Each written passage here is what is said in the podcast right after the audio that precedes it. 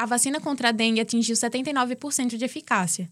A vacina, desenvolvida pelo Instituto de Pesquisa Butantan, foi testada em 16 mil voluntários ao redor do país e apresenta resultados positivos. Os dados publicados pela revista científica New England Journal of Medicine apontam eficácia de 90% entre a população adulta, dos 18 aos 59 anos, 77% entre jovens, dos 7 aos 17 anos de idade, e 80% entre crianças, dos 2 aos 6 anos de idade. A vacina vem sendo testada há três anos no Brasil. Aqui no estado, o Centro de Pesquisa Clínica da Universidade Federal de Sergipe, no Hospital São João de Deus, localizado em Laranjeiras, é um dos 16 centros de pesquisa do imunizante espalhados pelo país.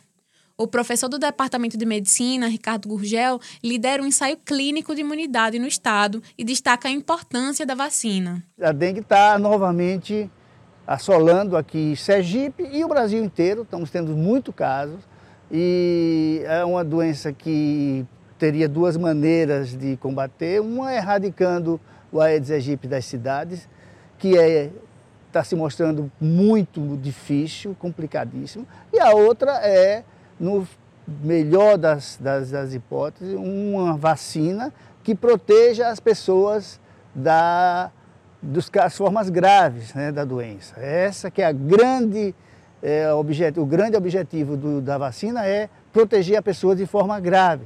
Que eventualmente, se a pessoa tiver um, for picado pelo mosquito e tiver um, uma febrícula, rache cutâneo, isso não é problema e diminui o tempo de viremia, com isso você diminui a chance de transmissão.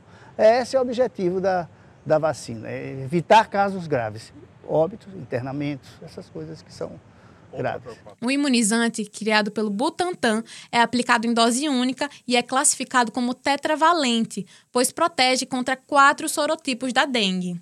A próxima etapa da fase de testes é enviar o imunizante para aprovação da Anvisa, Agência Nacional de Vigilância Sanitária.